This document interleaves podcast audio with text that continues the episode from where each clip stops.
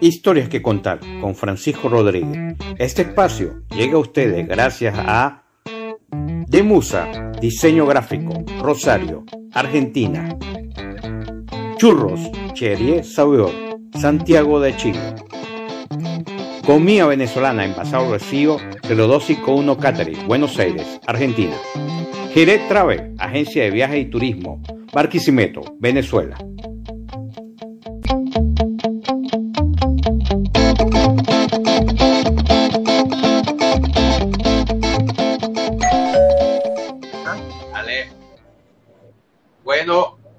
Sí vamos a comenzar. Bueno, buenas noches, bienvenido a Historias que Contar. Hoy con un súper invitado especial, amigo de la casa, a gran amigo. Este es historiador, chef, especializado en investigación, cronista, en investigación gastronómica, cronista, con más de 25 años, Juan Alonso. Así es. Bueno, bienvenido a Historias que Contar. Bueno, muchísimas gracias, por supuesto, a ti, Francisco, y a todos los amigos que están conectados. De verdad que me parece una oportunidad muy buena, no solamente para saludarnos, ¿ok? Sino para compartir. Yo sé que hay mucha gente interesada que te sigue en estas cosas de la gastronomía, de lo que estamos haciendo los venezolanos en otras partes del mundo y también en Venezuela. Así mismo es, Juan.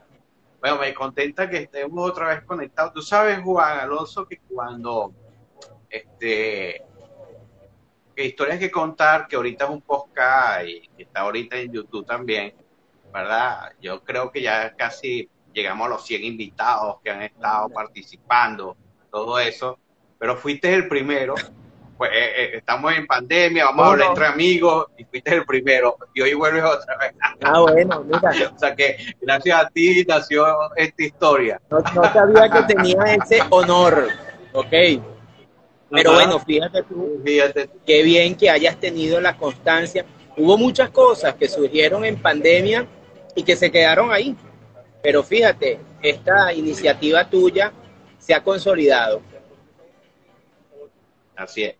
Bueno, conociendo un poco más de tu historia, Juan Alonso, este, estuviste siempre inclinado a la investigación, a la parte, eres historiador de la Universidad de Los Andes, ¿no? Sí, bueno, fíjate, lo que pasa es que yo estudié historia en los años en que José Rafael Lovera, el maestro eh, José Rafael Lovera, fundador del Centro de Estudios Gastronómicos de Venezuela en Caracas, publicó su historia de la alimentación en Venezuela en 1988. Y eso a la generación de mis condiscípulos, quienes estábamos entonces estudiando historia y, sabes, tratábamos de identificar un campo para investigar. Oye, e, eso no, nos abrió los ojos porque hasta ese momento la gastronomía y la alimentación eh, no había sido objeto de estudio de la historia y muy poco de las ciencias sociales, ¿no? Los médicos en el pasado se habían ocupado del tema por los problemas de nutrición eh, en, grandes capas de la población venezolana, en esa transición de la Venezuela rural a la Venezuela urbana. Pero desde el punto de vista de las ciencias sociales y de la historia, ese había sido un campo muy desatendido. Entonces, de alguna manera, eso nos sirvió a algunos de nosotros para, sobre todo en mi caso, pues que tenía ya una afición por la cocina y provenía de una familia de origen andino donde se le rendía culto diario a la mesa y a la sobremesa. Entonces, eh, de alguna manera, nos indicó un camino a, a seguir que podíamos explorar. Y en mi caso particular, pues, eh, yo decidí, en vista de que tampoco habían estudios de ese tipo eh, regionales sobre nuestro estado Lara, pues yo decidí eh, dedicarme poco a poco, fui cada vez encontrando un, campo para la investigación aquí localmente. Y bueno, después desde luego uno empezó a ampliar sus miras, pero ese fue, digamos, el, el origen ya de mi dedicación a la investigación de la gastronomía, a la que le debo muchas cosas, tú sabes, pues. Eso se me convirtió con el tiempo en un, en un trabajo, en un oficio, en un modo de vida inclusive.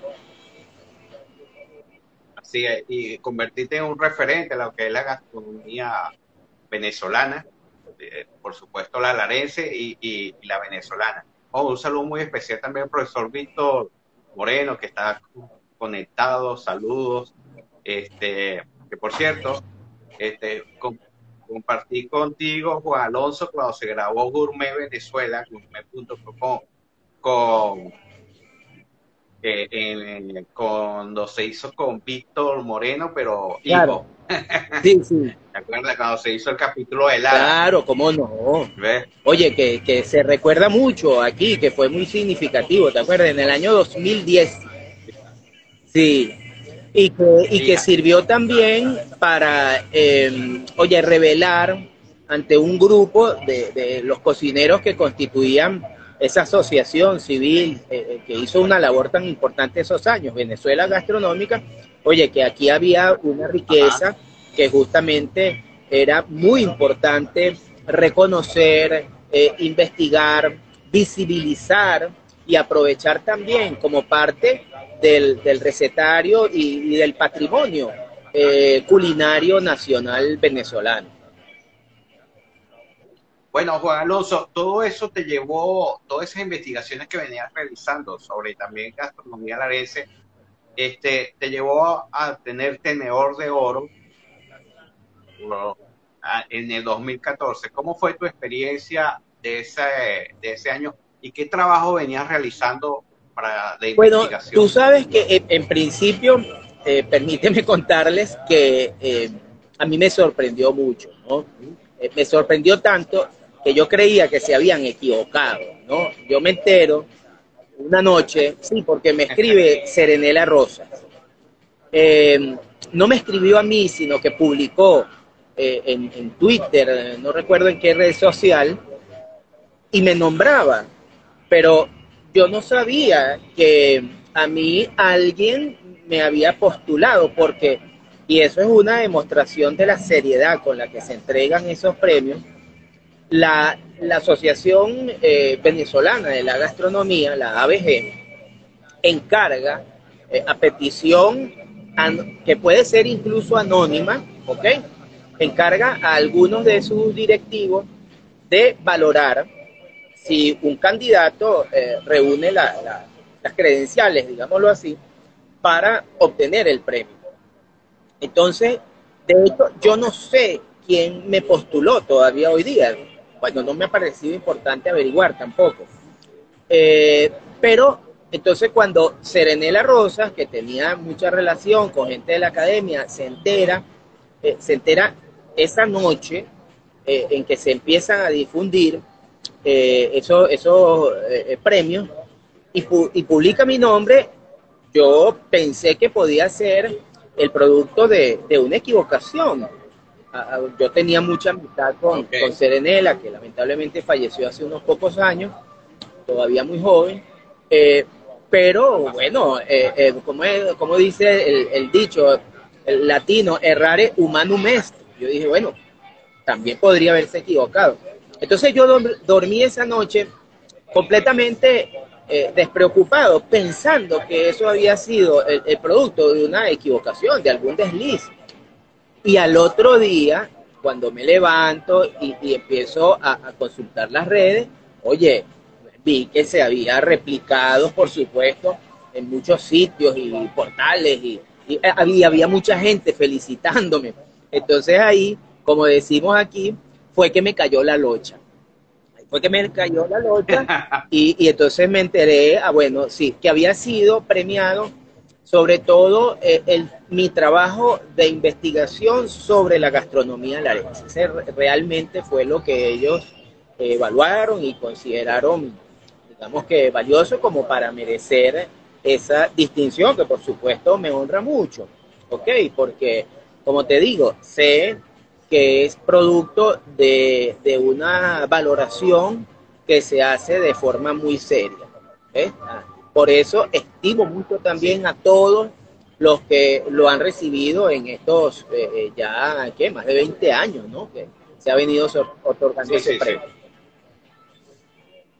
Mira, este Juan Alonso, este, ¿dónde naciste? Para los que no te conocen. No, yo soy barquisimetano. Yo nací aquí en Barquisimeto porque mi familia, aunque es de origen andino, eh, mis padres cuando se casaron en San Cristóbal en el año 1949 se fueron inmediatamente a Caracas. Pero en Caracas solamente vivieron un par de años. Y luego, a instancias de un amigo de mi papá, eh, se vinieron aquí a probar suerte en Barquisimeto y les gustó más, se les fue bien. Mi papá pudo establecerse eh, como contador. Y, bueno, entonces, salvo el primero de mis hermanos, el, el hermano mayor, Akin, todos los demás nacimos aquí en, Barquisimeto.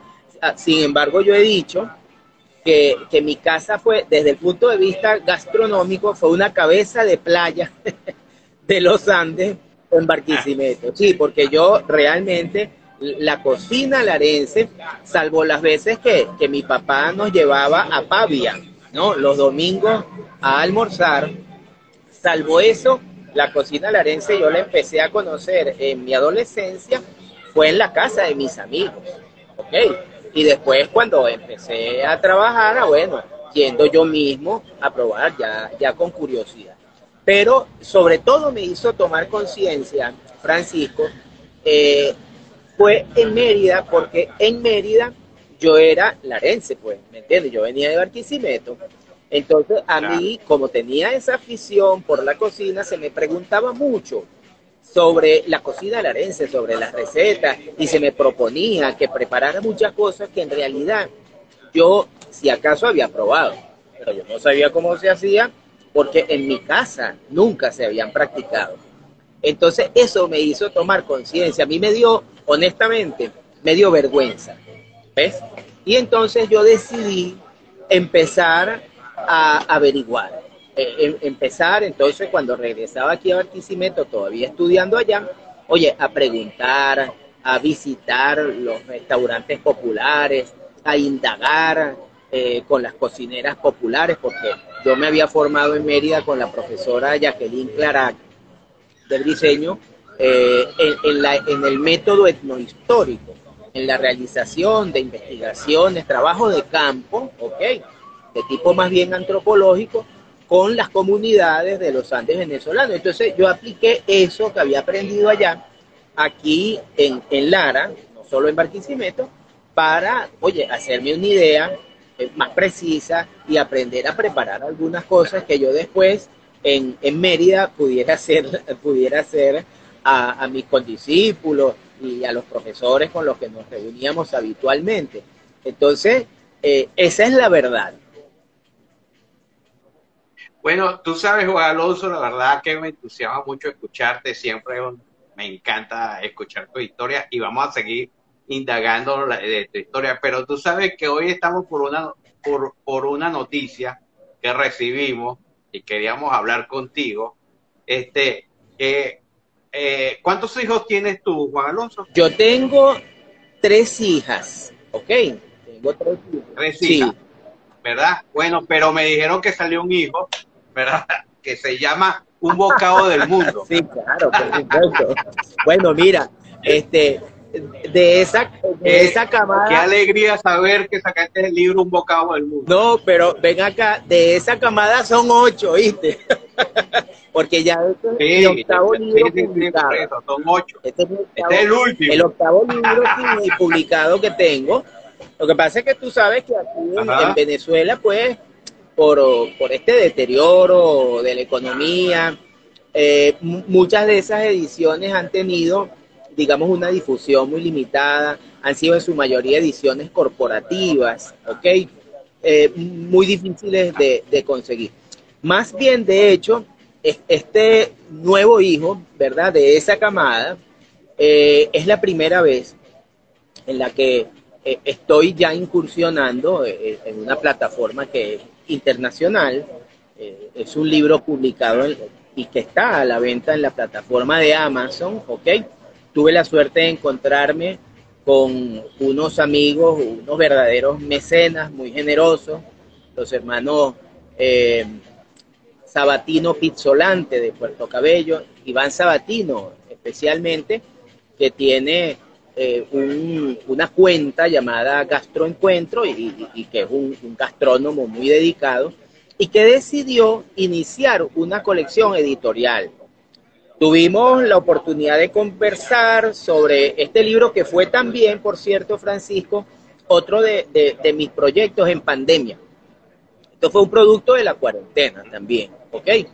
Y entonces una vez que yo le comenté a él que, tenía este trabajo concluido, revisado, ampliado, etcétera, oye, él se interesó y me ofreció la oportunidad de patrocinarlo y convertirse en su editor.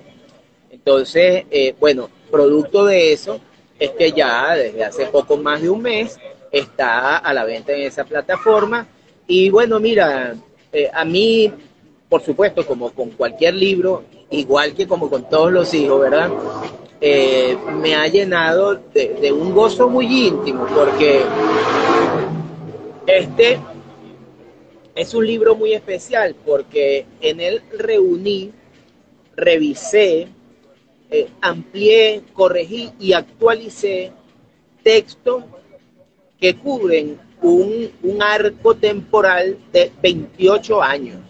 ¿Ok? Ahí están textos Sí, que yo publiqué por primera vez en 1994, ¿ok?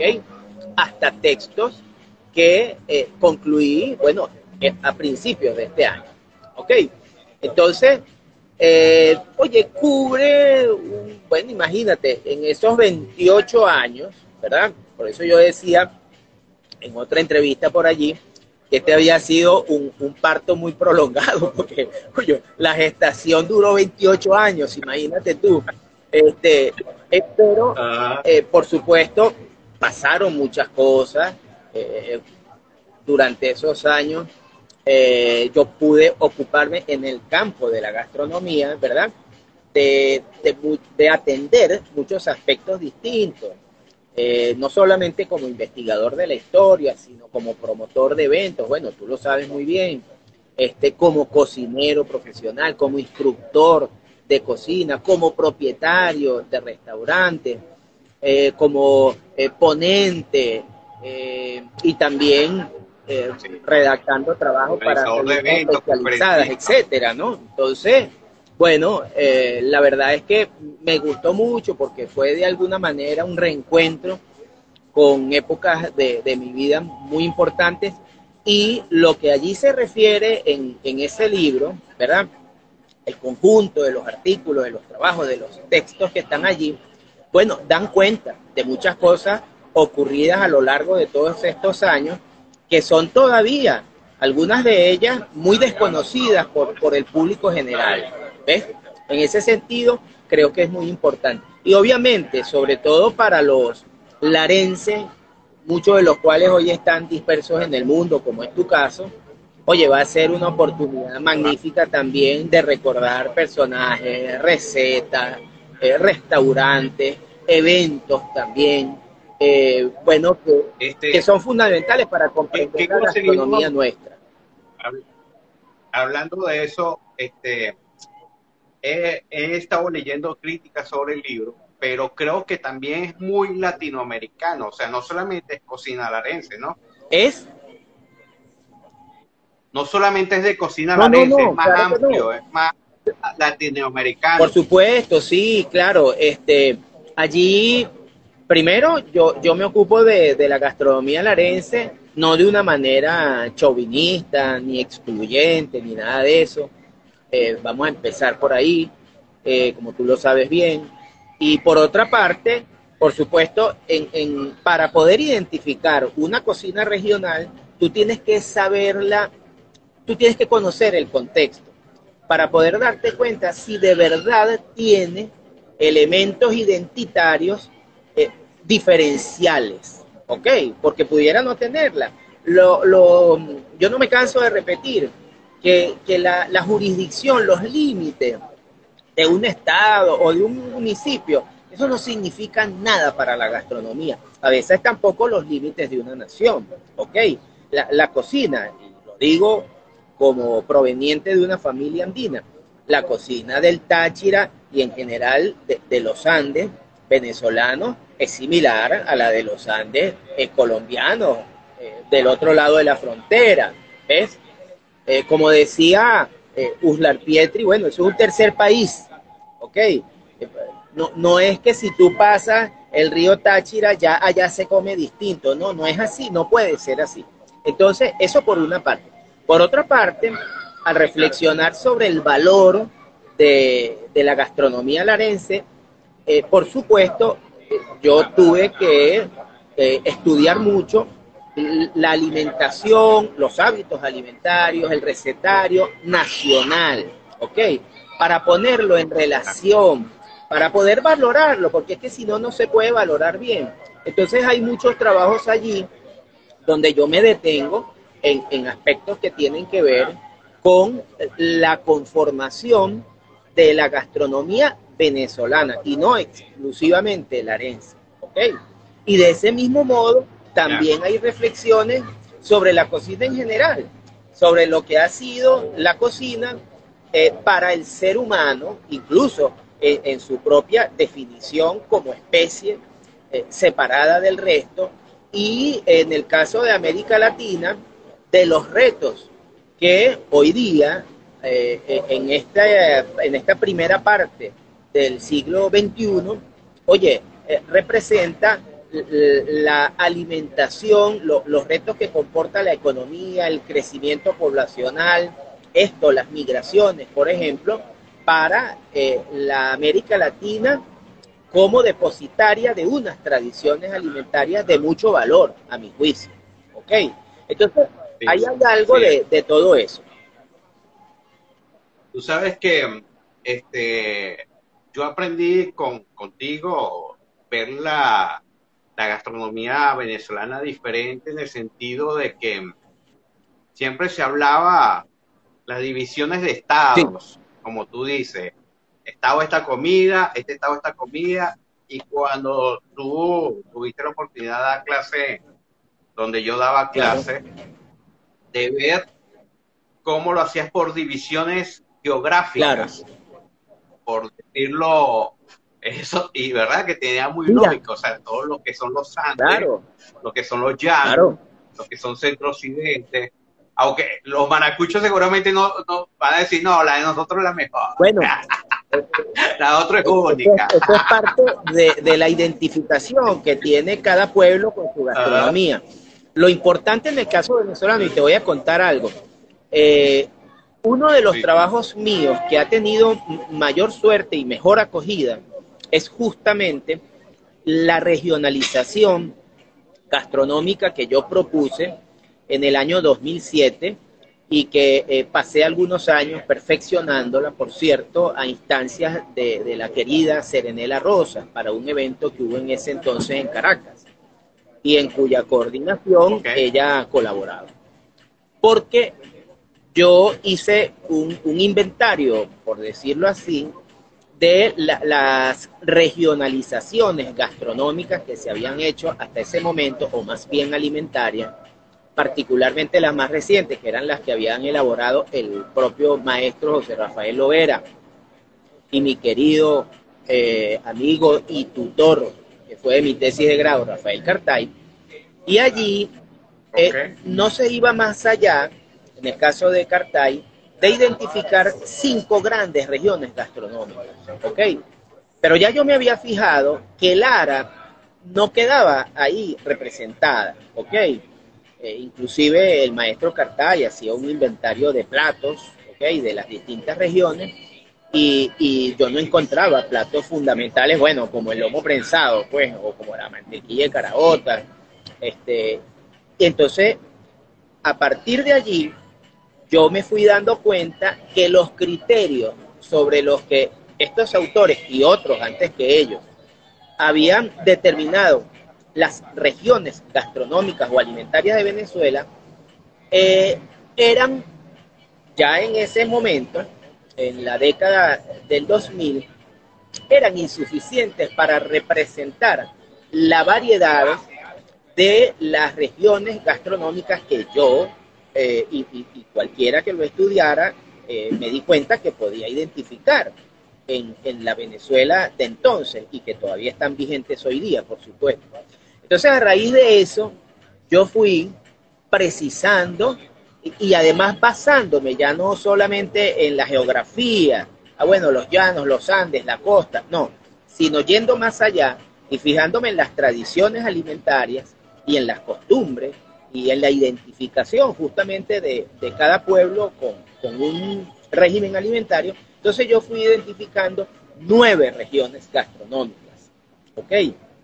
Y una de ellas muy particular, que es la región gastronómica afro-venezolana, porque eh, de manera distinta al resto, ella no estaba confinada a una única región, sino que está repartida en varias zonas de Venezuela, por lo menos cuatro, que serían el sur del lago de Maracaibo, lo que constituye la parte baja del río Yaracuy aquí en, en Yaracuy, lo, que constituye el, el del estado de Yaracuy, las costas eh, de, Aragua y, Carabobo y, Miranda también, ¿verdad? Esa población negra sentada allí, Chuao, este, Puerto Colombia, etcétera, eh, Barlovento, obviamente, y una cuarta, allá más reciente, por cierto, de, distinta conformación histórica que estas tres, que son de origen colonial, pero también una cuarta con, mucha influencia eh, de origen africano, que es la, la, que está allí al este del estado Bolívar, en el Callao, Guasimati, Tumeremo, todo eso. Entonces, eh, allí yo identifico una región que, que, es la que llamamos Larense, pero que en realidad, Francisco, es la región gastronómica centro-occidental de Venezuela. Lo que pasa es que tiene como corazón, como epicentro, ¿ok? y, como nodo y, desde luego como zona más influyente al estado Lara. ¿Ok? Entonces, esas nueve regiones gastronómicas, esa propuesta, te digo que, ha sido uno de, que mis hallazgos, o en todo caso desarrollo, eh, que han tenido mayor suerte porque ella ha venido siendo acogida. De hecho, fue la base para eh, la determinación de la regionalización gastronómica propuesta por Ocarina Castillo en un libro muy hermoso, publicado recientemente, hace un año o algo más atrás, por la Fundación Bigot y una fundación colombiana, que es un libro fascinante porque es una especie de historia eh, y, etnografía también eh, gastronómica de Colombia y Venezuela, donde Ocarina Castillo hizo la parte venezolana. Y del mismo modo, eh, me lo han pedido otros investigadores, ya prácticamente pareciera estarse convirtiendo en, un estándar que obviamente será superado con el tiempo, pero que en este momento a mucha gente le ha parecido que recoge mejor, como con más detalle, las regiones gastronómicas de Venezuela. De hecho, la FAO, ¿ok? Eh, que es el organismo de las Naciones Unidas para la Alimentación y la Agricultura, eh, hace poco me encargó, basado en esa regionalización, un recetario para distribuir junto con las canastas alimentarias que se están entregando a la población más vulnerable en, toda Venezuela eh, como producto de la, emergencia humanitaria compleja que, se ha venido lamentablemente eh, eh, desarrollando en, casi todo el país estos últimos años. Entonces, eh, es uno de los trabajos de verdad que me, que me producen que, o que me han producido tú sabes que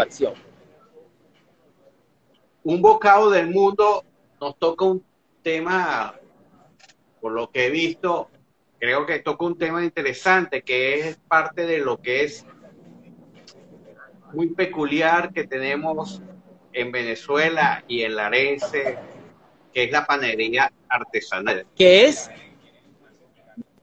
La panadería artesanal, la panadería venezolana. Sí, sí, cómo no. Eh, bueno, porque ya la identificación de esa riqueza de la panadería tradicional larense, que es una parte de, la panadería tradicional andina, ¿ok? Eh, lo que pasa es que a la gente se le pasa por alto que eh, los Andes terminan, o como tú lo quieras ver, empiezan en Lara, ¿ok? Hay un, aproximadamente, hay una tercera parte, ¿ok?